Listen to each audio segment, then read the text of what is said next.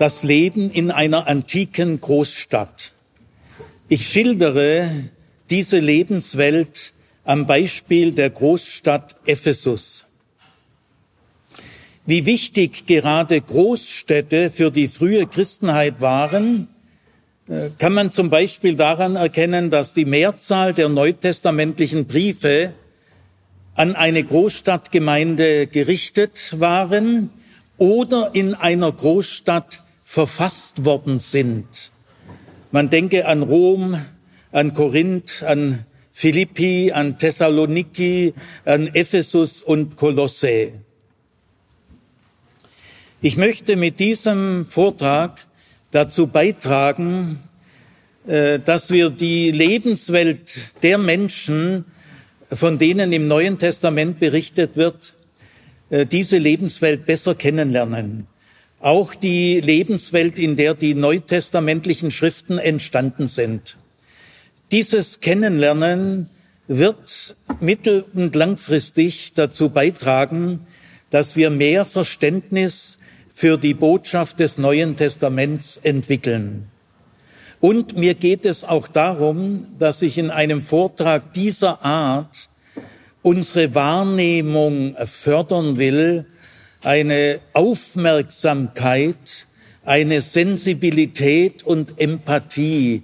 Also es geht mir in diesem Vortrag um etwas sehr Wichtiges. Kann man auf diese Weise die Aufmerksamkeit, die Sensibilität und äh, was war's dritte? Was war's? Ah ja, Empathie, gut, aufgepasst, entwickeln, ja. Und zwar, äh, ich gehe so vor, als erstes bringe ich ein paar ganz fundamentale Hinweise zu Ephesus und zu der römischen Provinz Asia.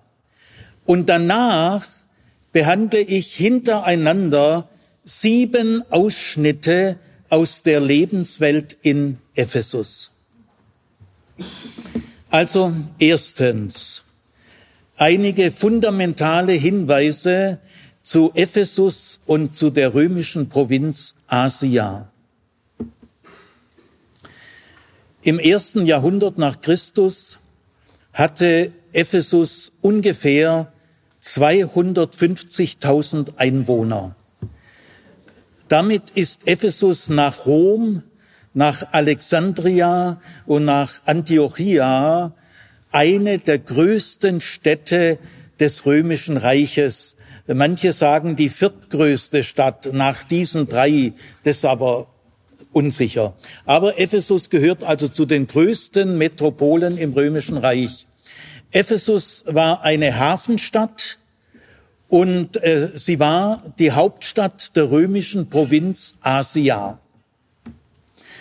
Äh, diese Provinz Asia liegt ganz im Westen der heutigen Türkei.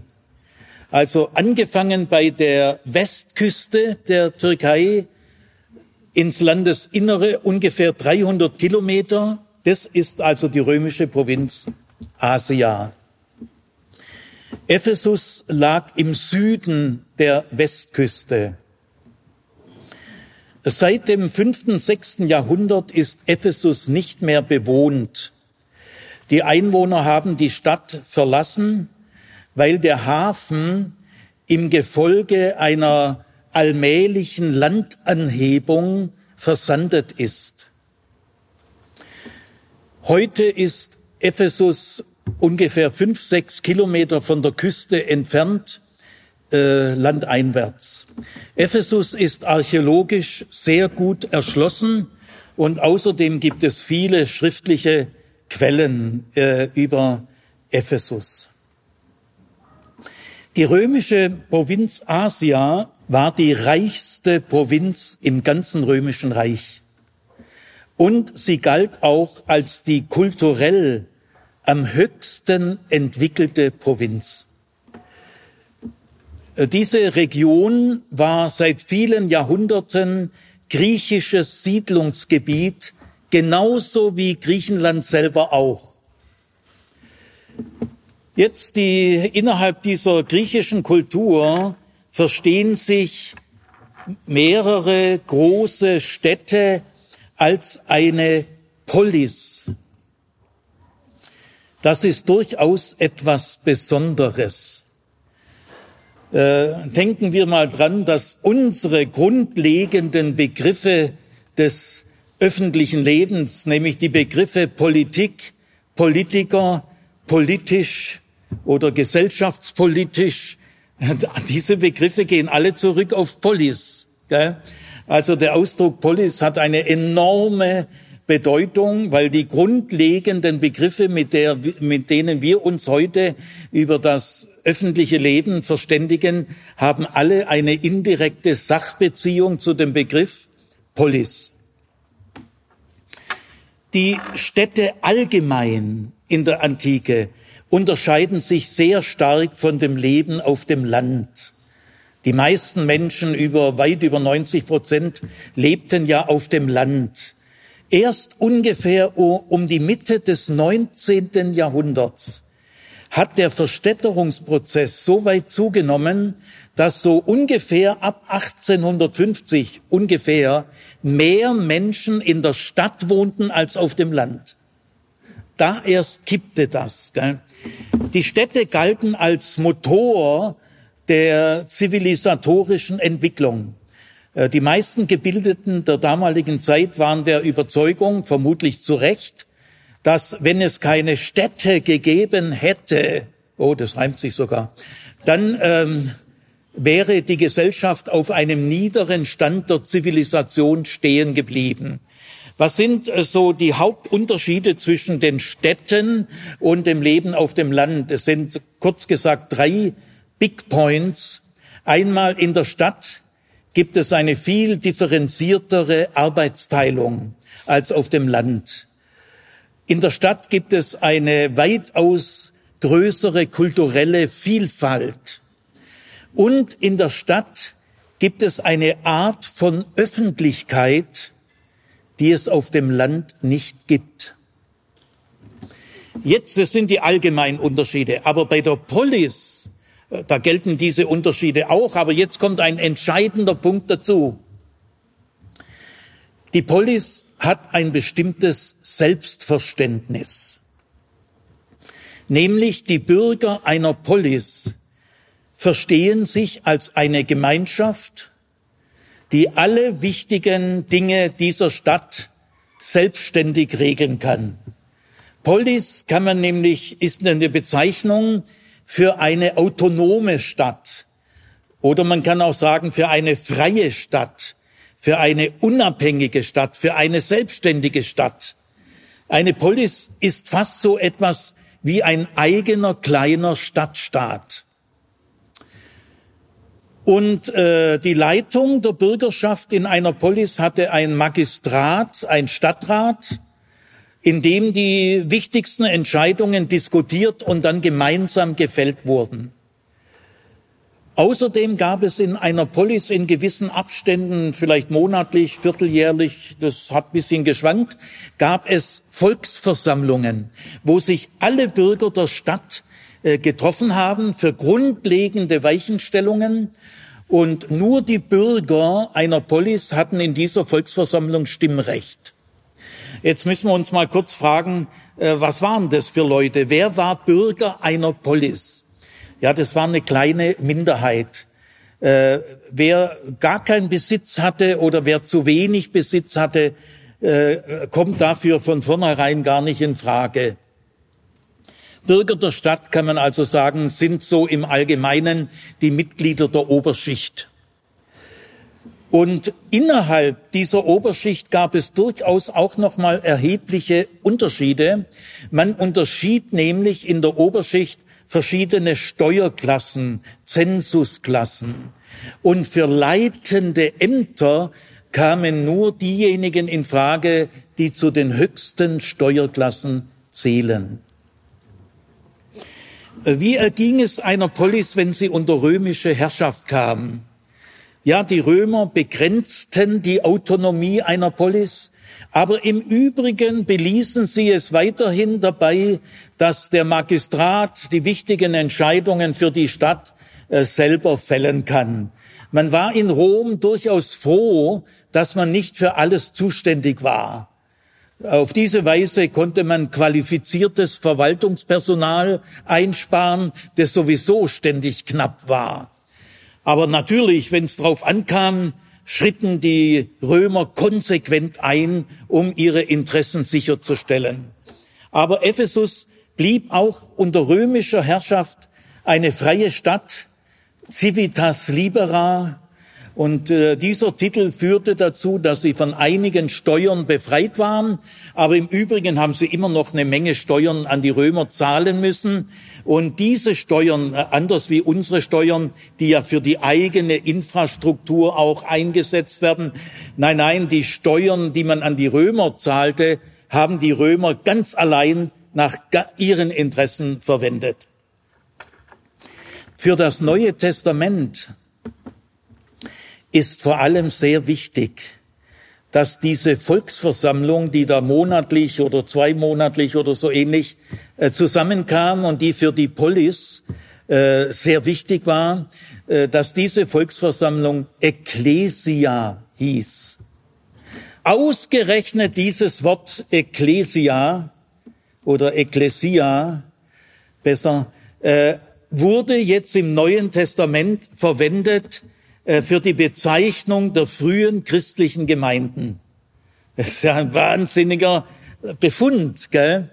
Äh, es ist bestimmt kein Zufall, dass die frühen christlichen Gemeinden mit einem Wort bezeichnet wurden, Ecclesia, das aus der Erfahrungswelt einer Polis stammt. Denn eine christliche Gemeinde ist eine neue Art von Polis, in der man gemeinschaftlich Verantwortung trägt und in der eine neue Art von Öffentlichkeit hergestellt wird, die man gemeinsam verantwortet. Paulus schreibt einmal, unsere Bürgerschaft, Politeuma, ist im Himmel. Und damit will Paulus ausdrücken, es geht um eine neue, andere Art von Polis, in der andere Werte gelten und gelebt werden als in der säkularen Polis. Und es beginnt ja schon damit, dass in dieser Volksversammlung, in dieser Ekklesia, jeder Zutritt hat und Stimmrecht hat, unabhängig von seinem Status und seinem Besitz. Also ich will diesen ersten kleinen Abschnitt so zusammenfassen, wenn wir diese Zusammenhänge sensibel, aufmerksam wahrnehmen, dann leuchtet es uns viel stärker ein, dass wir Christen uns politisch interessieren und informieren sollten. Jetzt äh, gehe ich auf sieben äh, Ausschnitte der Lebenswelt in Ephesus genauer ein. Äh, erster Punkt, die Gebäude und die Infrastruktur einer antiken Großstadt. Am Beispiel von Ephesus. An den öffentlichen Gebäuden erkennt man die kulturelle Kraft einer Stadt und ihr zivilisatorisches Niveau. Das beginnt in jedem Fall, ja selbstverständlich, glasklar, das beginnt mit der Stadtmauer. Das Allerwichtigste. Äh, es gibt Jahrtausende lang in der Antike keine einzige Stadt ohne Stadtmauer. Das ist völlig, ist vollkommen undenkbar. Das ist so undenkbar, dass sogar im himmlischen Jerusalem da werde ich äh, im letzten Vortrag darauf kommen, äh, dass die Beschreibung des himmlischen Jerusalems mit der Stadtmauer und den Stadttoren beginnt. Anders kann es sich kein Mensch in der Antike vorstellen. Und es zeigt, wie stark die Kultur äh, auch die biblischen Bilder färbt. Gell? Selbst dieses Endziel prophetisch weit in die Zukunft. Trotzdem, es beginnt mit dem Stadtmauer und der Stadttor.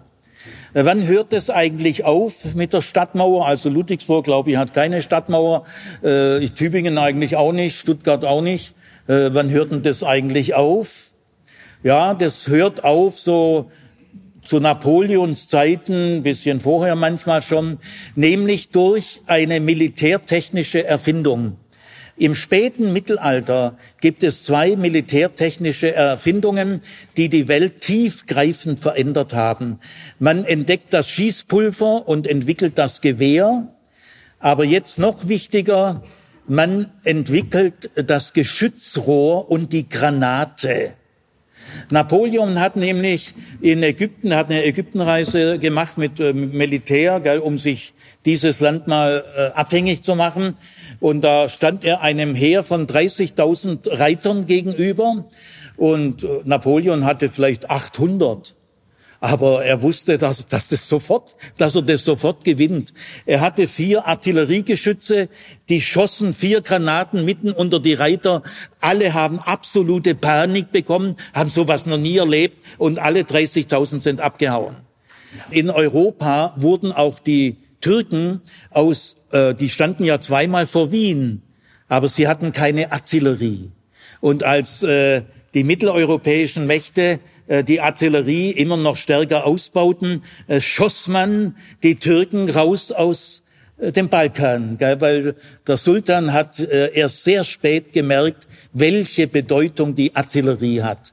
Und mit der Artillerie die ja 20, 30, 40, 50 Kilometer schießen kann und äh, jede Stadtmauer ist kein Schutz mehr. Gell? Da be beginnt es, dass wir keine Stadtmauer brauchen.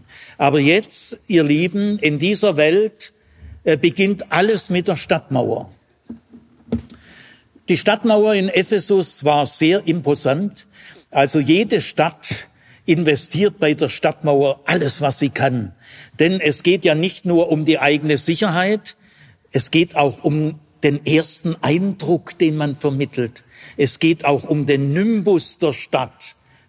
Wenn dann so ein Bäuerle mit seinem Marktangebot, mit seinem Fuhrwerkle äh, sich einer riesigen Stadttor nähert und durch dieses Stadttor die Stadt betritt, dann erschauert dieser Kleinbauer diese Mauern, diese Tore, die verschüchtern total. Sowas kennt er auf dem Land gar nicht. Also die Stadtmauer von Ephesus war neun Kilometer lang, drei bis vier Meter breit, sechs Meter hoch und auch auf der Höhe dieser Stadtmauer kamen immer noch so äh, Türme, Wachposten, die nochmal zwei bis drei Meter hoch waren. Also äh, eine Stadt, die was auf sich hält, äh, die baut eine Stadtmauer, die uneinnehmbar ist und äh, wo man auch monatelange Belagerungen übersteht. Das ist die Ehre einer Stadt. Also es beginnt mit der Stadtmauer. Ist doch eine ziemlich andere Welt als heute. Dann Gehen wir mal zur Infrastruktur. Mitten in Ephesus gab es einen großen freien Platz, die Staatsagora, 12.000 Quadratmeter. Also man kann schon sagen, ein riesiger freier Platz. Äh, und dieser Platz war das Zentrum von Ephesus, sozusagen das Regierungsviertel. Äh, dieser Platz lag nicht weit weg vom Hafen, immer frische Meeresluft. Und äh, zum Beispiel der Magistrat in einem imposanten Gebäude, gell, also äh, umringt war dieser große freie Platz von allen wichtigen Gebäuden der Stadtverwaltung und der Repräsentation. Also der Magistrat wohnte in einem prunkvollen Haus am Rande der Staatsagora. Daneben war das so ein Banketthaus auch. Äh, prachtvoll äh, eingerichtet und gebaut. Da richtete der Magistrat die großen äh, Feste und Mähler aus. Nicht weit entfernt war der Palast des römischen Prokonsuls, des Statthalters der Provinz Asia. Äh, diese Staatsagora war umringt von ein, einer Säulenhalle und in diesen Säulenhallen waren über 200 der vornehmsten Geschäfte untergebracht äh, von Ephesus. Äh, da, äh, am Rande dieser Staatsagora war auch die berühmte Bibliothek oder zum Beispiel die Gesellschaft für römische Kaufleute hatte da auch ein imposantes Gebäude. Das waren alles Kaufleute, die das römische Bürgerrecht besaßen, das ephesinische sowieso. Und zu dieser Staatsagora führten die drei Prachtstraßen der Stadt. Ephesus hatte drei Prachtstraßen und die führten alle auf die Staatsagora und durch wunderbare Eingangsbögen betrat man dann äh, die Agora. In Ephesus äh, gab es viele Tempel, große Tempel. Ich werde darauf noch kommen, äh, über die religiöse Situation in dieser Stadt. Äh, aber die Stadt hatte auch äh, mehrere Theater. Das größte Theater in Ephesus hatte 50.000 Sitzplätze. Dann aber auch äh, sehr viele sportliche Arenen. Es fanden Olympische Spiele und Ionische Spiele in Ephesus statt, aber auch Gladiatorenwettkämpfe. Das kannten die Griechen zwar nicht, das kommt aus der römischen Kultur, aber diese Gladiatorenwettkämpfe haben sich dann ausgebreitet von Rom auch aus, auf die Hauptstädte der Provinzen. Der Gladiatorenfriedhof hat man vor einigen Jahren äh, ausgegraben, gefunden. Gell? Also Ephesus ist detailliert erforscht. Man hat weit über tausend Inschriften gefunden, die heute auf einer Datenbank mit zwei Mausklick alle zugänglich sind. Gell? Gut, also die drei Prachtstraßen. Dann äh, noch ein paar andere Hinweise. Es gab in Ephesus viele öffentliche Bäder. Äh, die römische Badekultur ist da sehr weit fortgeschritten. Es gab auch große öffentliche Toilettenanlagen mit Wasserspülung. Nicht, da saß man nicht in so einer Einzelkabine, äh, sondern man saß alles nebeneinander, 40 Männer da, 20 da, 40 runter. Gell? Und da machte man seine Geschäfte im doppelten Sinn des Wortes. Da hat man wirklich Geschäfte abgewickelt und daher kommt die Redewendung, ich muss mal ein Geschäft machen. Gell? Ja, und aber das war natürlich mit ganz schönen Eintrittsgeldern belegt, die Bädekultur und die Toilettenkultur. Die Vornehmen wollten da unter sich sein. Ja, soweit mal Gebäude und Infrastruktur. Äh, jetzt äh, der nächste Ausschnitt, der Hafen. Ephesus hatte einen sehr bedeutenden Hafen, Knotenpunkt im Ost-West-Handel. Äh, in diesem Hafen kamen Schiffe aus Spanien, Frankreich, Italien, Balkan, Syrien, Ägypten, Nordafrika an, aber auch Schiffe aus dem Schwarzen Meer, war damals schon Getreidehandel, ist ja heute noch in der Ukraine so. Ja, also es war ein, ein Knotenpunkt. Und äh, dieser Hafen hatte fest zementierte Docks, äh, wo die Schiffe andocken konnten. Das erleichterte den Auslade- und Einladeprozess. Und um den Hafen herum gab es sehr viele Markthallen. Da wurde die angekommene Ware gleich weiterverkauft. Äh, in diesem Hafen arbeiteten viele Sklaven, Sklavinnen, denn wenn man da gut bezahlte Arbeitskräfte gehabt hätte, äh, dann hätte sich äh, der Seehandel nicht mehr rentiert. Gell? Es wäre alles zu teuer geworden. Äh, auch auf dem Meer spielten die, Ra die Sklaven eine große Rolle, vor allem die Rudersklaven, denn man äh, verließ sich nicht auf die Kraft des Windes. Auch die großen Segelschiffe hatten immer noch auch 40, 60 Ruderpositionen. Gell? Man konnte auch ohne Wind in zwölf Tagen von der Mittelmeerküste, so bei Tel Aviv, sagen wir mal heute, kann man in zwölf Tagen nach Rom rudern. Aber da brauchst du natürlich muskulöse äh, Sklaven. Gell? Gut, ähm, die, die importierte Ware wurde verzollt. Die Stadt Ephesus hat sehr stark daran verdient. Es gab genau geregelte Einfuhrzolle. Und äh, ein damaliges Handelsschiff hatte je nach Größe, konnte zwischen 50 Tonnen Ladung und 300 Tonnen Ladung, äh, konnte ein damaliges Handelsschiff transportieren. Die, die durchschnittliche mittlere äh, Größe waren so um die 150 Tonnen. Äh, Hauptausfuhrartikel in Ephesus war der Marmor. Um Ephesus herum gab es mehrere Steinbrüche, Marmorsteinbrüche. Der Marmor von Ephesus war berühmt und begehrt. Er hatte so schöne schwarze Einsprengsel. Der Marmor äh, entscheidet sich ja in der Qualität, in der Faserung, in der in der Struktur, die er hat. Und die war in Ephesus was sehr Köstliches. Gell? Äh, aber der Transport war eine Herausforderung. Ein Kubikmeter Marmor wiegt drei Tonnen. Das war schon eine Herausforderung. Zweiter äh, Importartikel war Wein. Äh, Ephesus äh, hat einen sehr guten Wein gehabt, konnte man auch unglaubliche Gewinne erzielen. Äh, fünf Schiffe voller Weinladung, fünf durchschnittliche Schiffe, also 150 Tonnen Schiffe, fünf Schiffe voller Wein brachten 30 Millionen Sesterzen. Das ist ein wahnsinniger Betrag. Eine Sesterze ist der Tageslohn eines römischen Legionärs. 30 Millionen Sesterzen. Ja, also äh, dieser Hafen prägte äh, Ephesus sehr. Ephesus war sehr gut erreichbar über Land und über Wasser. Äh, von Ephesus gingen zwei Fernstraßen aus. Die eine nach Norden, Smyrna, kommen wir ja morgen, übermorgen drauf. Äh, die eine Fernstraße geht nach Norden an der Küste entlang. Smyrna ist das heutige Izmir und dann noch weiter in den Norden bis Pergamon. Und die andere Fernstraße geht soeben ins Landesinnere bis Laodicea. Das waren 150 Kilometer. Also äh, soweit mal zum Hafen. Jetzt aber möchte ich äh, zu den Menschen kommen. Äh, gehen wir mal als erstes zur mehrheitlichen Bevölkerung. Das ist die Unterschicht.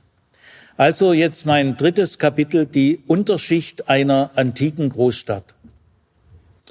Mehr als 80 Prozent einer Stadt zählt man zur Unterschicht. Und äh, diese Unterschicht will ich mal in einigen wichtigen Aspekten äh, beschreiben. Äh, zum Beispiel, wie arbeitet man in der Unterschicht? Es gehört zu den grundlegenden Faktoren des Wirtschaftslebens im römischen Reich, dass das römische Reich immer ein Überangebot an billigen und kostenlosen Arbeitskräften hatte. Immer ein Überangebot, immer. Das prägt die gesamte Wirtschaft. Mit kostenlosen Arbeitskräften meine ich die Sklavinnen und Sklaven, die man natürlich am Leben erhalten muss, dass es auch rendiert. Gell? Also ganz kostenlos sind sie nicht, aber für ihre Arbeit kriegen sie nichts. Die äh, Arbeitgeber konnten sich die Arbeitswilligen aussuchen. Und selbstverständlich die Löhne diktieren. Also so etwas wie eine Gewerkschaft, ihr Lieben. Das gab's natürlich nicht. In vielen Lebensbereichen äh, arbeiteten die Sklavinnen und Sklaven, eigentlich in allen Lebensbereichen.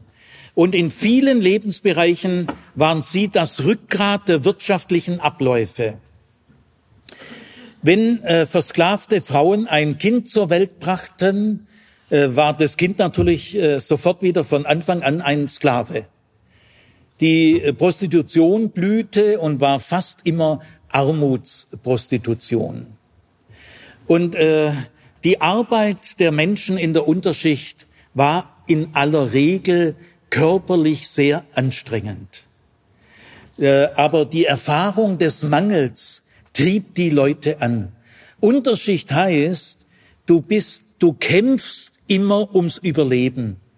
Du wirst von der Erfahrung des Mangels angetrieben.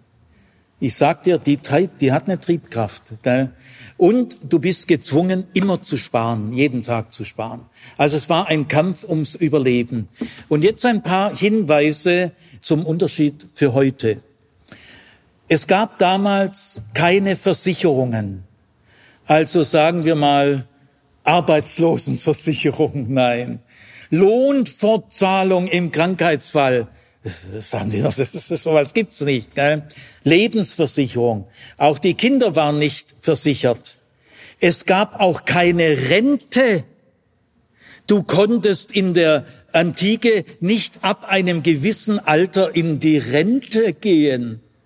Nein, du, du musstest arbeiten, bis du nicht mehr konntest.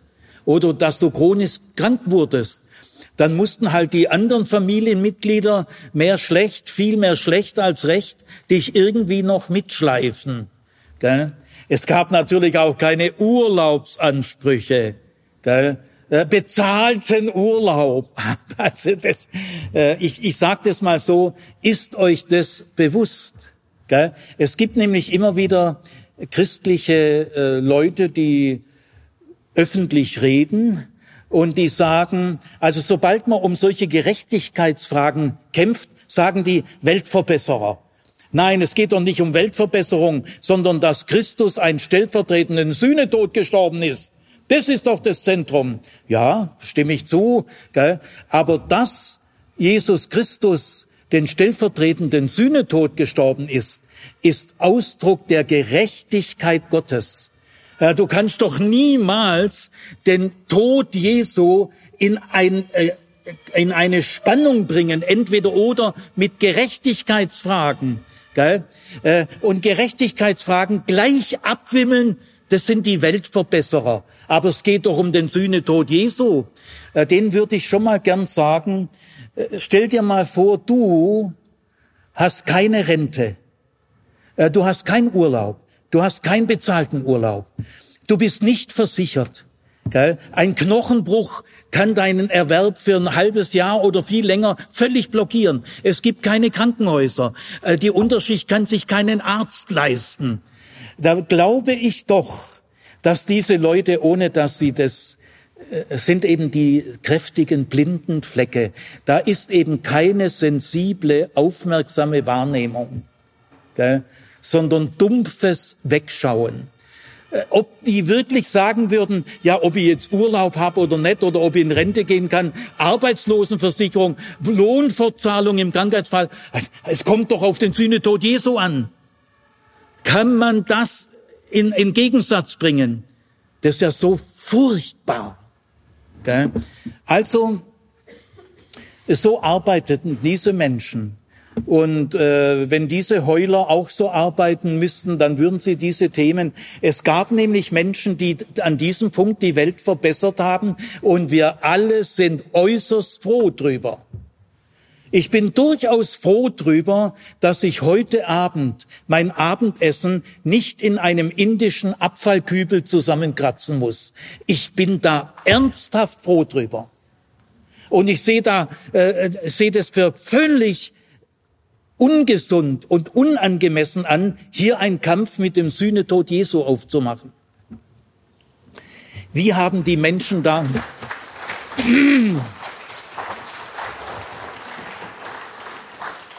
wie haben die Menschen damals gewohnt? Ja, die Armenviertel waren sehr eng gebaut. Und die Straßen in den Armenvierteln waren äußerst schmal. Da musste ja kein Lastwagen durch und kein Omnibus. Es musste überhaupt kein Fahrzeug durch. Also waren die Straßen, das könnt ihr euch gar nicht vorstellen, wie schmal die waren. Gell? Zwei Meter. Und äh, die Häuser waren sehr eng gebaut. Und äh, die, die drei großen Prachtstraßen von Ephesus führten natürlich nicht durch die Armenviertel, sondern konsequent an ihnen vorbei. Ja, und wie wohnte man? Hausbesitzer in der Unterschicht gab es aber äußerst selten. Ein Prozent, fünf Prozent der Unterschicht waren auch Hausbesitzer, aber was für Häuser waren das? Kleine natürlich, unscheinbare. Aber die allermeisten Menschen wohnten in Einraumwohnungen oder in Zweiraumwohnungen. Da äh, Ephesus und auch die anderen Großstädte sich ständig vergrößert haben in der Einwohnerzahl. Warum? Wegen der Landflucht. Erkläre ich nachher ganz kurz. Äh, kamen also immer mehr Menschen nach Ephesus. Dann baute man die, Wohn die Miet Blocks, große Mietblocks bis zum fünften Stockwerk. Äh, also man konnte damals fünfstöckige Häuser bauen. Höhere gab es in Rom auch nicht. Da hört es auch bei fünf Stockwerken auf. Und unten im, im Erdgeschoss, da waren also so äh, Handwerkerläden oder auch andere Kaufläden. Nee, Kaufläden gab es in dem Sinn nicht. Es gab keine Lebensmittelgeschäfte und keine Supermärkte, gab es alles nicht. Also es waren eben Läden irgendwelcher Art oder Werkstätten. Äh, Im härteren Fall lebten diese Menschen, wohnten diese Menschen zwischen ihren Werkzeugen. Die wohnten dazwischen bei Einraumwohnungen. Im besseren Fall war der vordere Raum die Werkstatt und der hintere Raum der Wohnraum. Also im Erdgeschoss waren also diese Läden oder diese äh, Handwerkerbetriebe. Im ersten Stockwerk lebten in der Regel die Besitzer dieser Handwerksläden oder anderen Läden, Handwerkerbetriebe, Werkstätte. Aber ab dem zweiten Stockwerk wurde es immer ärmer. In den obersten Stockwerken konnte man archäologisch einwandfrei nachweisen in Hunderten von Fällen. In den obersten Stockwerken gab es nur noch Einraumwohnungen. Latrinen gab es in den oberen Stockwerken gar nicht. Wer seine Notdurft verrichten musste, musste entweder durch das ganze Haus nach unten gehen, weil im Erdgeschoss gab es sowas, oder er ging ins Freie. Äh, warum haben eigentlich die Einwohnerzahlen zugenommen wegen der Landflucht? Nämlich auf den großen Latifundien der Großgrundbesitzer arbeiteten Hunderte von Sklavinnen und Sklaven. Und deswegen konnten die Großgrundbesitzer das Getreide viel billiger anbieten als die Kleinbauern. Die Kleinbauern hatten gegen diese Kon Konkurrenz auf Dauer keine Chance. Im besseren Fall verkauften sie das wenige, was sie hatten. Im schlechteren Fall war das gar nicht möglich und sie zogen dann in die nächste Stadt in der Hoffnung, dass sie hier neue Erwerbsmöglichkeiten finden. Wenige Menschen in diesen ein oder zwei Raumwohnungen hatten eine Küche. In den Einraumwohnungen gab es in der Regel keine Küche. Was heißt es? Diese Menschen mussten, denn es gibt keine Lebensmittelgeschäfte und keine Supermärkte. Gibt es nicht. Sie mussten das Essen in den öffentlichen Küchen kaufen. Anders ging's nicht. Im, nehmen wir mal den besseren Fall an, Sie hatten eine winzige Küche, vielleicht auch nur eine Küchenzeile oder so. Dann mussten Sie als erstes das Holz kaufen für das Feuer im Herd. Ich sag's mal für unser äh, bürgerlichen Kontext. Elektroherde und Gasherde gibt es in Ephesus nicht. Also sie mussten das Holz kaufen für das Feuer im Herd. Und das war gar nicht so leicht. Denn Holz war teuer und es gab ein riesen äh, am Holz, war immer knapp. Die, die Nachfrage nach Holz war immer sehr hart, also so leicht war das nicht. Wie war denn so der Speiseplan der Unterschichtsleute? Ja, war nicht sehr abwechslungsreich. Fleisch könnt ihr euch abschminken, vielleicht in seltenen Ausnahmefällen. Äh, das Hauptnahrungsmittel war Gerste. Gerste konnte man auf verschiedene Weise zubereiten. Meistens handelte es sich um Gerstenbrot. Es war nicht so äh, gesäubert und gesund wie heute. Gell? Äh, und äh, deswegen von diesem Gerstenbrot her kommt dann die Redensart Abendbrot, äh, Brotzeit, tägliches Brot. Ja, das, das Vaterunser ist ja die Lebenswelt der Unterschicht. Ja, also auf jeden Fall, die Abwechslung war nicht groß. Was man noch hatte, war Gemüse und Oliven. Das war's dann in der Regel aber auch. In Ephesus Hafenstadt kam noch Fisch dazu. Fisch galt als Nahrung der Armen, aber äh, die, äh, äh die Armenviertel die Leute konnten sich selten frisch, frischen Fisch leisten, sondern sie kauften getrockneten Fisch, der viel billiger war. Dann äh, gehen wir mal weiter zum Wasser, zur Wasserversorgung. In Ephesus war äh, das Frischwasser sehr gut geregelt, überdurchschnittlich gut. Denn Ephesus besaß ein Aquädukt, das Kaiser Augustus finanziert hatte, und es führte äh, äh, relativ weit in die höher gelegene Umgebung und brachte frisches Wasser guter Qualität über das Aquädukt bis in die Mitte der Stadt. Da war eine zentrale Brunnenanlage und äh, da von dieser zentralen Brunnenanlage hat man das Wasser in Röhren in die anderen Stadtviertel weitergeleitet und es gab viele öffentliche Brunnen, zwei, dreihundert öffentliche Brunnen. Und da konnten die Leute in diesen verschiedenen Stadtvierteln, die in aller Regel keinen eigenen Wasseranschluss hatten, konnten sich das äh, Frischwasser aus dem Brunnen kostenlos holen. Viel schlechter geregelt war das Abwasserproblem. Da verwandte man äh, kaum Mühe drauf. Das meiste Abwasser versickerte einfach im Boden und verunreinigte das Grundwasser. Äh, diese Problematik äh, Gesundheitsschäden durch Abwasser war in der Antike noch völlig unbekannt. Ja, man hatte auch so Abwasserkanäle in der Stadt, die waren in der Regel verstopft dann traten sie über und verbreiteten einen bestialischen Gestank. Äh, in Ephesus musste man, in anderen Städten war es äh, ähnlich, musste man viele Abwasserkanäle durch Holzplatten oder Steinplatten zudecken, damit man den bestialischen Gestank einigermaßen begrenzen konnte. Überhaupt die ganze Abfallproblematik äh, war ganz schwierig, ungelöst. Hygiene war ein Mordsproblem. Gell.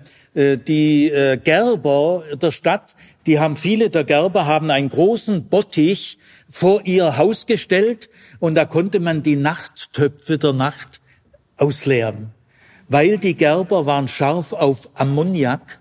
Äh, Im Urin ist Ammoniak drin und das brauchen Gerber zum Färben der Stoffe. Also da konnte man dann seine Nachttöpfe da ausleeren. Äh, ein anderes Problem war das ständige Defizit an Tageslicht. In diese unteren Wohnungen bei dieser engen Bauweise bis zu fünf Stockwerken mit den wahnsinnig schmalen Sträßchen. Äh, da war Sonnenlicht in den unteren Etagen, da ging es sogar den oberen Stockwerken besser, die waren aber in anderer Hinsicht furchtbar benachteiligt. Äh, da äh, kam oft nur bestimmte Stundenzahl des Tageslicht äh, in den unteren Wohnräumen an.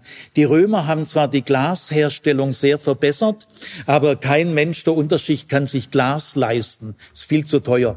Die Fenster also waren glaslos.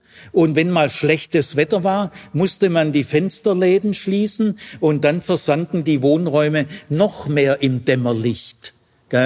Und dieser chronische Mangel an Tageslicht hat viele Mangelerscheinungen hervorgerufen, hat viele Krankheiten gefördert. Überhaupt war die Gefahr der Infektionskrankheiten immer sehr hoch. Ja, ich will noch ein paar abschließende äh, Dinge sagen. Äh, bis auf wenige Ausnahmen konnte niemand in der Unterschicht lesen oder schreiben. Volksschulen, allgemeine Schulpflicht, das hat, er, hat in Preußen 1810, 20 begonnen, vorher gab es das nicht. Also in aller Regel äh, konnten sie weder lesen noch schreiben. Und ich darf euch auch mitteilen, Musikinstrumente hat man nicht gefunden. Allenfalls hier und da mal die einfache Flöte. Aber äh, ich frage mal so, gell, damit wir mal bewusst über diese Dinge nachdenken lernen. Wer sollte denn auf die Idee gekommen sein, das Trompetenspiel zu erlernen? Oder, ihr lieben Schwestern und Brüder, das Harfenspiel? Nein, auf diesen Gedanken ist niemand gekommen. Ja, und äh, dieser Mob, so wurde er von der Oberschicht genannt, die Menschen der Unterschicht wurden von der Oberschicht im Allgemeinen verachtet. Das ist der Mob, der will immer nur Brot und Spiele, der denkt immer nur an sich, der denkt immer nur ans Geld, äh, der hat keine edlen Eigenschaften, die ihn fähig machen würde, äh, politische Verantwortung zu übernehmen. Das kam dann noch obendrauf. Jetzt wechseln wir den Blick, wir gehen in die Oberschicht. Ein paar Vorbemerkungen. So wie man heute in, äh, das, in den Sozialwissenschaften die antike Gesellschaft, äh, die man immer äh, jetzt tiefer erforscht hat in den letzten 50 Jahren. Also heute sagt man so, zur Oberschicht gehören ungefähr fünf Prozent der Menschen. Aber innerhalb der Oberschicht gibt es noch wahnsinnige Unterschiede. Die absolute Machtelite sind höchstens ein Prozent der Menschen. Und äh, die Mittelschicht hat allerhöchstens zehn Prozent, eher weniger. Die Unterschicht hat über 80 Prozent. In der Unterschicht, also Zwang zum Sparen, der Mangel ist äh, die Kraftquelle und ständiger Kampf ums Überleben. Man hat das Lebensnotwendige grad so.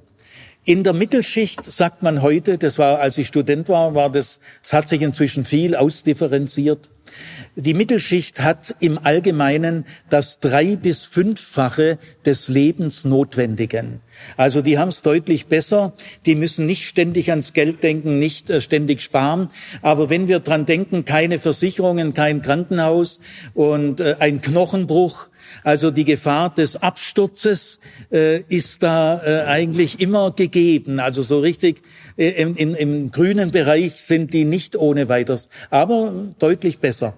Äh, in der Oberschicht hat man üblicherweise das 500-fache bis 1000-fache des Lebensnotwendigen. Das ist so das Übliche, aber nach oben keine Grenzen. Es kann noch weit höher gehen. Gell? Aber Oberschicht sagt man hat so äh, in, in den meisten Fällen das 500 bis 1000-fache. Das heißt also, die Mittelschicht war viel näher an der Unterschicht dran als an der Oberschicht. Äh, wie äh, lebten die Menschen der Oberschicht? Wie wohnten sie? Ja, die Menschen der Oberschicht wohnten in erhöhter Hanglage. Äh, um Ephesus herum äh, gab es so Hang, Hänge und diese Hänge waren terrassiert. Also man hat äh, alle diese Hänge hat man Terrassen gebildet. Da kommt äh, ein Haus äh, noch viel stärker zur Geltung. Und in diesen erhöhten Hanglagen darf man sagen, viel Licht, gute Aussicht, frische Luft, kein Gestank. Und äh, gehen wir mal zu den Häusern. Äh, ihr werdet erstaunt sein, wie groß diese Häuser waren, selbst für heutige Verhältnisse äh, enorm. Äh, die Häuser hatten also 500 Quadratmeter Wohnfläche, aber es gab auch viele, die haben 700, 800, 900 Quadratmeter Wohnfläche. Und es waren in den meisten Fällen Peristylhäuser. Das sind Häuser, die um einen Innenhof herum gebaut waren. Und auch der Innenhof hat ganz ordentliche Fläche, 100 bis 200 Quadratmeter Innenhof. Dieser Innenhof war eine Licht- und Luftquelle. In dem Innenhof gab es Brunnen, auch Wasserspiele und die Gäste wurden auch im Innenhof äh, bewirtet. Und vom Innenhof her kann man die Räume äh, dieser, dieser großen Villen betreten. Äh, die Räume differenzieren sich in die repräsentativen Räume, da werden die Gäste empfangen, die Wirtschaftsräume, da arbeiten die Sklavinnen und Sklaven. Und die äh, Räume für die Hausbewohner, die internen Räume. Da konnten die Frauen des Hauses, hatten sie Frauengemächer. Also diese Räume waren nur äh, zugänglich für die Hausbewohner selber im, im Normalfall. Das beste Baumaterial, das beliebteste war Marmor. Und äh, auch das Inwendige der Häuser, die Böden, das waren Mosaiken in aller Regel, kunstvoll äh, erstellte Mosaiken. Die Wände waren durch Wandgemälde verziert. Im Winter gab es Bodenheizung. Es gab natürlich äh, sehr gute Toiletten mit Wasserspülung, haben die Römer alles schon gehabt. Oder eben die Oberschicht, gell, haben das sofort übernommen. Und äh, ja, auch sonst wertvolle Gegenstände, Keramik, äh, Elfenbein, Edelhölzer, Seide von China eingeführt. Gell? Man konnte damals schon in China mit römischer Münze Seite kaufen. Gell? Ja, äh, übrigens bei der Gelegenheit, das habe ich beim Hafen vergessen, äh, warum gibt es eigentlich in der Antike einen Fernhandel? Ein überregionalen Handel und ein Fernhandel, weil die stellen doch eh alles selber her. Es bräuchte das gar nicht. Es gibt einen einzigen Grund, weswegen es in der Antike einen überregionalen Handel gab und einen Fernhandel. Es gibt einen einzigen Grund, das Luxusinteresse der Elite. Es gibt keinen anderen Grund. Also in diesen Häusern äh, war auch die Einrichtung dementsprechend. Ein äh, damaliger Mann, ein ehrenvolles Leben im vollen Sinn konnte damals nur ein Mann der Oberschicht leben. Und äh, die Männer der Oberschicht, da hat man schon erwartet, dass die einen guten Charakter haben, dass die für die Stadt was tun, fürs Allgemeinwohl. In der Tat, es gab viele Stiftungen, also das hat man von den Oberschichtsleuten erwartet. Es gab ja damals noch keine bezahlten Berufspolitiker, die aus öffentlichen Geldern bezahlt wurden oder von ihren Parteien bezahlt wurden. Nein, man konnte nur ein politisches Amt äh, haben oder sich für Politik interessieren, wenn man reich war und wirtschaftlich ausgesorgt hatte. Die einzige Ausnahme war Athen. Äh, in Athen gab es öffentliche Gelder für politisches Engagement und es hat breiteren Kreisen den Zugang zur politischen Verantwortung möglich gemacht. Da war aber Athen eine Ausnahme, gab es in Ephesus nicht. Und äh, man brauchte schon, man, man sollte schon sein Reichtum zeigen. Das wurde erwartet. Wenn man volle Anerkennung als Bürger einer Polis haben will, dann muss man sein Reichtum auch zeigen. Natürlich auch in Kleidung, in Schmuck, in den großen Festivitäten. Gell? Äh, aber das allein war es nicht. Man wollte auch seinen vornehmen Geschmack zeigen, seinen extravaganten Geschmack und seine Bildung. Das wollte man schon auch zeigen. Äh, auf diesen Mosaiken gab es viele Motive aus der griechischen Mythologie oder Literatur. Und äh, jetzt gehen wir aber mal zur politischen Verantwortung. Äh, die Oberschicht in Ephesus war keine Bananenrepublik. Korruption und Bestechung waren verachtet und wurden bekämpft. Ein äh, Mann der Oberschicht, der Bestechung annimmt, annimmt, wird verachtet. Ein Mann, der Bestechung ablehnt, gilt als integer. Äh, also man hat von den führenden Leuten schon auch besondere Qualitäten erwartet. Äh, nicht nur, dass sie klug sind und kompetent, äh, sondern auch, dass sie einen guten Charakter haben. Die Reichen, die kein anderes Interesse hatten als Vermehrung ihres Reichtums, die gab es natürlich auch, aber die haben sich für Politik auch da nicht groß interessiert in den Ausbildungsstätten der Oberschicht, in den Gymnasien und im Effe Bayern, das äh, ist so eine Ausbild staatliche Ausbildungsstätte in allen großen griechischen Städten, Effe Bayern, guck mal im Lexikon nach. Gell? Also in diesen Ausbildungsstätten hat man die jungen Männer so ab 17, 18 bis 20 auf ihre spätere Rolle als äh, engagierter Bürger, der für seine Stadt auch was tut dem seine Stadt am Herzen liegt, die hat man hier herangezogen. Äh, man hat sie gewöhnt in, in Wettkämpfen, dass sie auch Konkurrenzsituationen ehrenvoll bestehen. Dass sie auch eine Niederlage ehrenvoll annehmen und dem Sieger gratulieren. Aber äh, der Drang, der Erste zu sein und der Sieger zu sein, der wurde bewusst gefördert. Und äh, in diesen Ausbildungsstätten wurden die jungen Männer auch über die religiösen äh, Einrichtungen der Stadt informiert, denn es wurde von ihnen erwartet, das ist Ehrensache, dass sie an den wichtigen religiösen Strukturen der Stadt nicht nur teilnehmen, sondern sie auch pflegen und mitverantworten. Die Rolle von Mann und Frau war völlig, da war völlig klar geregelt, darf ich euch verkündigen. Äh, die, das Verhältnis der Geschlechter war bestimmt durch Macht, durch Abhängigkeit und notfalls durch Gewalt. Ein Mann ist erst ein Mann, wenn er eine Frau seiner Macht unterwirft. Das gilt auch für die eigene Ehefrau. Die Gesellschaft hat erwartet, dass die Frauen das ertragen. Es hat ja schon die eigene Mutter ertragen. Und es hat ja auch die ältere Schwester ja auch schon ertragen. Aber ja du auch ertragen. Gell? Äh, der Mann war durch Geburt dafür bestimmt, öffentliche Verantwortung zu übernehmen. Die Frau war dazu bestimmt, im Haus zu bleiben und sich aus öffentlichen Verantwortungen herauszuhalten. Sollte es doch mal dazu gekommen sein, hier und da, das waren seltene Ausnahmen. Die Frauen hatten keusch zu sein. Das war das Allerwichtigste. Wehe denen.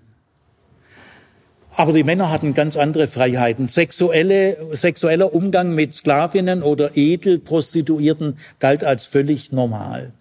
Aber es gab schon auch einen sittlichen Wettkampf unter den Reichen. Äh, wie viel tust du für deine Stadt? Wie viel hast du gestiftet? Und wenn da manche wirklich sehr vorbildlich waren, und es gab Leute, die keine Egomanen waren, die waren reich, aber haben viel für die Stadt getan, äh, wurden sie auf Inschriften geehrt. Und diese Inschriften äh, hat man an den Prachtstraßen angebracht, an der Staatsagora oder an den Theatern und Wettkampfstätten. Daran kann man erkennen, dass die Mehrzahl der Oberschicht lesen und schreiben konnte. Jetzt äh, gehen wir mal zur religiösen Situation in Ephesus.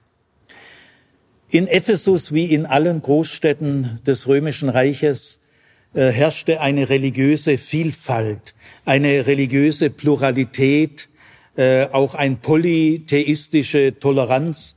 Das hat sich gegenseitig nicht gebissen. Äh, Ephesus hatte allerdings wie die meisten Großstädte eine Stadtgottheit. Das war die Artemis, zu der man manchmal auch gesagt hat, Artemis Diana. Das steht groß ist die Diana der Ephesus, so steht ja in der Apostelgeschichte. Aber dieser Name war selten, ist aber die gleiche Person gemeint. Meistens heißt sie Artemis. Äh, diese Artemis war also die Stadtgottheit von Ephesus. Äh, der Tempel der Artemis, das Artemision, war ein riesiger Tempel, äh, viermal so groß wie das Parthenon in Athen. Also äh, Athen hatte ja auch eine Stadtgottheit und die Stadtgottheit hatte auch einen prächtigen großen Tempel, der Athenon. Aber äh, das Artemesium, Mesion war in äh, Ephesus viermal so groß, 130 Meter lang, 70, äh, 70 Meter breit, 12 Meter hoch. Große Priesterschaft aus Männern und Frauen, die also die äh, Anbetungsformen, die rituellen Formen, die Opferformen entwickelt haben. Jeden Mai feierte man die, den Geburtstag der Artemis, äh, gab es große Prozessionen durch alle drei Prachtstraßen und wieder zurück äh, zum Tempel. Der war etwas außerhalb vom Stadttor. Der galt zu den, er gehörte zu den sieben Weltwundern der Antike.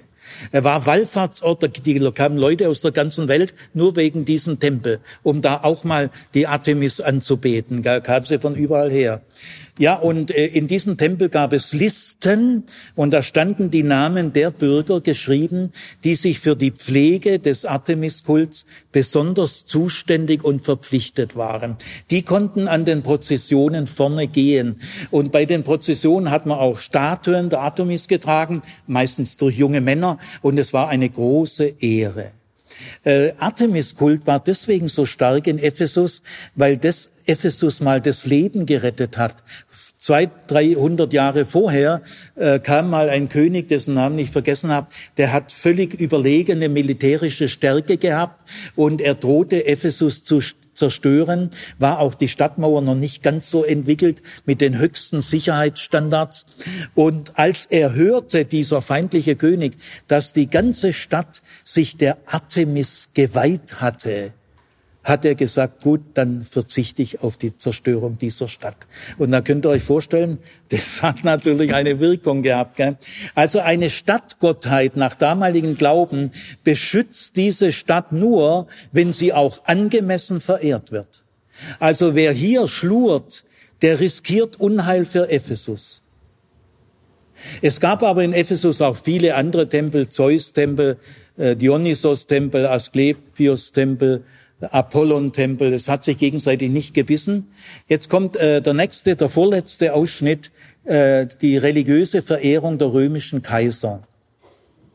Es gab in Ephesus wie in allen Städten der Provinz Asia äh, eine zunehmende, einen zunehmenden Kaiserkult.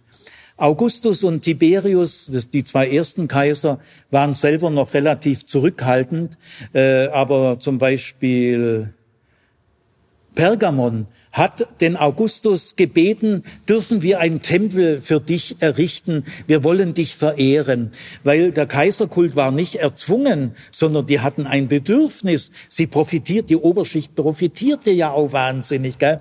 Also sie haben da gerne mitgemacht und dann hat Augustus gesagt, ach, das, das ist mir irgendwie unangenehm, gell? Äh, also dann äh, macht ihn aber auch für die Göttin Roma, äh, die muss dabei sein, nicht für mich mich allein. Also Augustus war äh, ein sehr integrer Mensch, gell? Der hat äh, sich selber für einen völlig normalen Menschen gehalten, aber äh, er war schon der Meinung, mit meinem Tod trete ich in die Reihe der Götter ein. Und er hat damit begonnen zu sagen, ich bin der Sohn des vergöttlichten Cäsar. Denn Julius Cäsar wurde durch den Senat vergöttlicht und es war, die kannten sich ja sehr gut. Gell? Cäsar hat Augustus zur erheblichen Teil erzogen. Gell?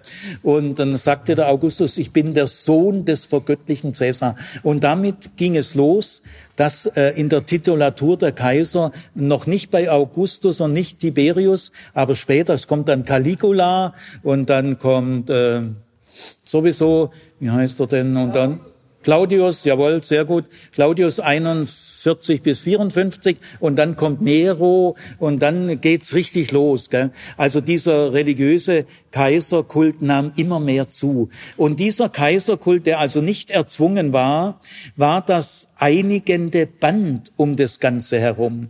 Das Wir-Gefühl kam vor allem durch den Artemiskult. Der verschaffte den Bewohnern ein Wir-Gefühl. Aber der Kaiserkult war das einigende Band mit dem ganzen römischen Reich. Dieser Kaiserkult war natürlich deshalb sehr äh, sensibel, ich werde dann noch drauf kommen, weil es geht hier um die Loyalität gegenüber Rom. Jetzt äh, der letzte Ausschnitt, die jüdische Gemeinde in Ephesus. Ich muss zunächst ein paar Vorbemerkungen machen. Äh, wie lebten Juden, wie lebte das Judentum im damaligen römischen Reich? Äh, da muss man ein paar Ebenen äh, sorgfältig unterscheiden, sonst kommt man durcheinander. Behandeln wir mal zunächst die rechtliche Regelung. Die ist nämlich anders wie die Mentalität der Mehrheitsgesellschaft. Also wie, wie war das damals rechtlich geregelt? Äh, da hatten die Juden durchaus äh, Privilegien. Nämlich Juden, männliche äh, Juden waren befreit vom Militärdienst. Das war aber keine Judenfreundschaft, sondern die Römer haben gelernt, das, das, du kannst mit denen keinen Krieg führen. Da kommt wieder der Schabbat, da machen die nichts. Äh, und dann äh, mit ihren Essenssachen und dann ihrer exklusiven Gottesverehrung. Also du kannst mit Juden, also lieber keine Juden, die bringen mehr durcheinander, als dass sie uns nützen. Also sie waren befreit vom Militärdienst, aber das war natürlich schon ein Privileg. Gell? Das hätten andere auch gern gehabt. Und dann das fast noch größere Privileg, sie waren befreit rechtlich von der religiösen Verehrung des römischen Kaisers. Also auch da hat man gemerkt, du kriegst die nicht dazu. Gell? Ja, kannst jeden zweiten Juden umbringen. Gell? Das äh, wollen wir auch nicht. Die sind ja zum Teil auch wichtige äh, Leute, die auch wirtschaftlich eine gewisse Rolle gespielt haben. Also sie waren befreit. Und dann äh, gab es aber auch eine negative rechtliche Regelung bis zum Jahr 70, als der Tempel in Jerusalem durch die Römer zerstört wurde und nicht nur der Tempel und der Königspalast, sondern auch Galiläa und das ganze Land fürchterlich kaputtgeschlagen, viele tausend Tote. Äh, bis zum Jahr 70 haben Juden auch in Ephesus, also es gab in jeder größeren Stadt in der Provinz Asia gab es jüdische Gemeinden, äh, waren relativ stark vertreten. Wir können auch sagen, die jüdischen Gemeinden waren alle wesentlich größer als die christlichen Gemeinden. Also sie waren zahlenmäßig da noch dominant. Gell? Und äh, dieser, äh, diese Tempelsteuer, die sie bezahlt haben, solange der Tempel stand, hat die Stadt Ephesus und andere Städte fürchterlich geärgert. Sie haben gesagt, das ist doch eine Unverschämtheit. Uns geben sie keine Steuer gell, und führen die Steuer da nach Jerusalem. Also diese Tempelsteuer hat viel Ärger hervorgerufen. Und der Kaiser Vespasian, äh, mit dem dann es weiterging mit flavischen Dynastie, hat äh, ein Fiscus Judaicus eingeführt, die Tempelsteuer, die ihr bisher dem Tempel nach Jerusalem gezahlt habt, die zahlt ihr jetzt als Steuer im römischen Reich. Also es war eine feindliche, äh, die die Befreiung vom Militärdienst und von der religiösen Kaiserverehrung war nicht Ausdruck der Judenfreundlichkeit, sondern Pragmatismus. Aber dieser Ju, äh, Fiscus Judaicus, äh, der war schon äh, hart. Gell. Gut, also das ist die rechtliche Lage. Äh, ich will auch äh, kurz erwähnen, äh, Beschneidung ist im Römischen Reich rechtlich verboten. Aber die Juden, denen haben sie es erlaubt. Äh, sie dürfen sich äh, beschneiden. Jetzt gehen wir mal auf die Mentalitätsebene, weg vom rechtlichen Regelung. Äh, die große Mehrheit der Bevölkerung im Römischen Reich äh, stand dem Judentum ablehnend äh, gegenüber. Tacitus und auch Cicero und andere äh, bespöttelten die Juden und haben sie Feinde des römischen Volkes genannt. Seneca sagte, also Juden ist ein komisches Volk, ein Siebtel ihres Lebens verbringen sie mit Nichtstun.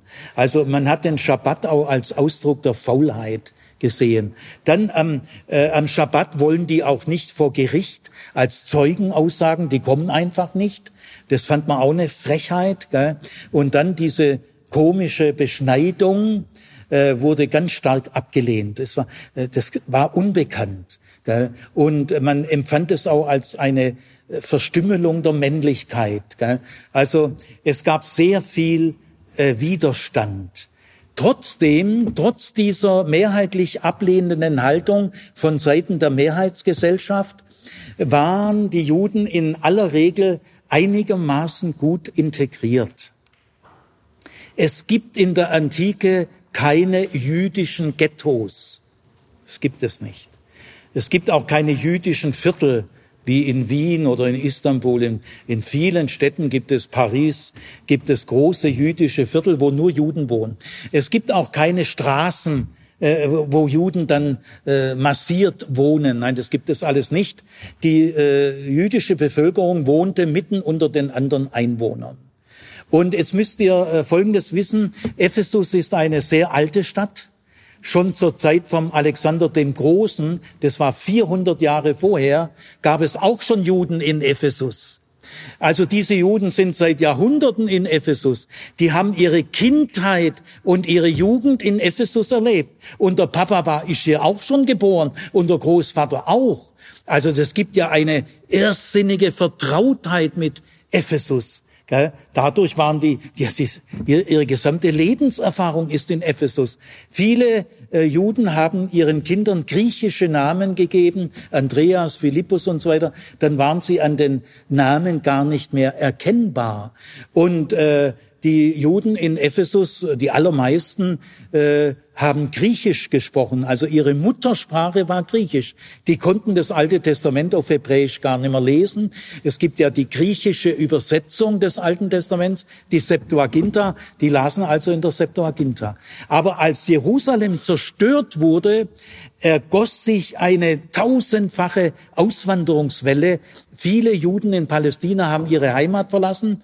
Die Hafenstädte in der hochentwickelten Provinz Asia war mit das Attraktivste, was sie sich denken konnten. Also wir können davon ausgehen, dass die Hafenstädte Ephesus und Smyrna äh, die jüdischen Gemeinden ganz schön zugenommen haben. Aber die konnten oft gar kein Griechisch. Sie hatten religiös in Palästina eine ganz andere religiöse Prägung als die Leute, die schon 300 Jahre in Ephesus in der Diaspora gewohnt sind. Das muss zu ganz ordentlichen Spannungen geführt haben. Es gibt also Hinweise darauf, dass die jüdische Gemeinde in Ephesus äh, vier äh, größere so Haus Hausgemeinden hatten, äh, also vier verschiedene Gruppen, die sich theologisch unterschiedlich entwickelt haben und sehr selbstständig entwickelt haben. Es gab ja damals noch kein rabbinisches Judentum. Es gibt in Ephesus gar keine Schriftgelehrten. Äh, das rabbinische Judentum, äh, das wir so dann allmählich kennen, fängt erst im zweiten, dritten, vierten Jahrhundert an. Also es gab gar keine theologisch einheitliche Leitung. Gell? Judentum ist nicht Judentum. Gell? Da gab es ganz schöne Unterschiede. Und äh, dann muss man auch sagen, es gab mit ziemlicher Sicherheit keine öffentliche Synagoge. äh, wie ich auch dann morgen sagen würde, auch Christen, es gab keine Kirchen und keine Gemeindehäuser. Es gab überhaupt keine öffentlichen Gebäude, wo Juden oder Christen sich treffen konnten, weil das hätte die Gesellschaft nicht akzeptiert. Also man hat auch keine Synagoge äh, archäologisch äh, wie sagt man, identifizieren können. Und alle Fachleute gehen davon aus, die hatten ein großes Privathaus, das umfunktioniert wurde, wie die Hausgemeinden auch. Gut, jetzt ein letzter Punkt in äh, der jüdischen Gemeinde in Ephesus, die also gerade in den letzten 10, 15 Jahren stark zugenommen hat, auch sicher an inneren Spannungen. Es gibt noch einen weiteren Punkt. In der griechisch-römischen Mehrheitsgesellschaft gibt es eine interessante Minderheit, die sich sehr für das Judentum interessiert hat, positiv. Sie hat also auf das Judentum ganz anders reagiert wie die große Mehrheit, nämlich positiv. Diese äh, Gottesfürchtigen, so nennt man sie, äh, entstammten mehrheitlich aus der Oberschicht. Sie waren gebildet und der jüdische Monotheismus hat sie tief angesprochen. Sie haben empfunden, es hat eine ganz andere Qualität wie diese Vielgötterei und hat nicht schon Platon und Aristoteles von diesem traditionellen Götterklimbim äh, schon sehr stark Abschied genommen. Man findet bei Platon äh, und bei Aristoteles, äh, die stehen da dem sehr skeptisch gegenüber. Sie wollen bloß keinen Ärger mit den Traditionen, aber sie spötteln dann schon indirekt. Also das waren Leute, die Platon und Aristoteles kannten sogenannten Gottesfürchtige. Übrigens die Lydia, die Purpurhändlerin, absolute Oberschicht. Purpur ist mit das teuerste, was es gibt. Lydia, die Purpurhändlerin, war eine Gottesfürchtige. Und sie stammt übrigens aus Thyatira. Da kommen wir dann äh, übermorgen drauf. Gell? Also es gab die Gottesfürchtigen und die fühlten sich vom Judentum angezogen. Sie gingen auch viel in jüdische Gottesdienste, äh, aber sie traten nicht zum Judentum über. Da hätte man ein Proselytentauchbad äh, machen müssen und sich beschneiden lassen müssen. Äh, das war ihnen irgendwie unheimlich. Dann hätten sie auch Schabbat halten müssen und die ganzen jüdischen Speisegebote und Rein Reinheitsgebote. Und denen standen sie eher negativ gegenüber. Also das war es ihnen nicht wert. Es gab zwar auch Übertritte, volle Übertritte ins Judentum, aber ganz selten. Und diese Gottesfürchtigen, die also Monotheisten waren, die waren auch von der Ethik im Judentum Wahrheitsliebe, Hochschätzung der Ehe, Gell? Äh, sittliche Moral, Sexualität äh, nicht überborden lassen. Es gab also da Leute, die denen das sehr, äh, die sehr beeindruckt waren. Und die Juden äh, haben diese Gottesfürchtigen auch sehr positiv äh, empfangen, also sie standen denen positiv äh, gegenüber. Und die gibt es also auch.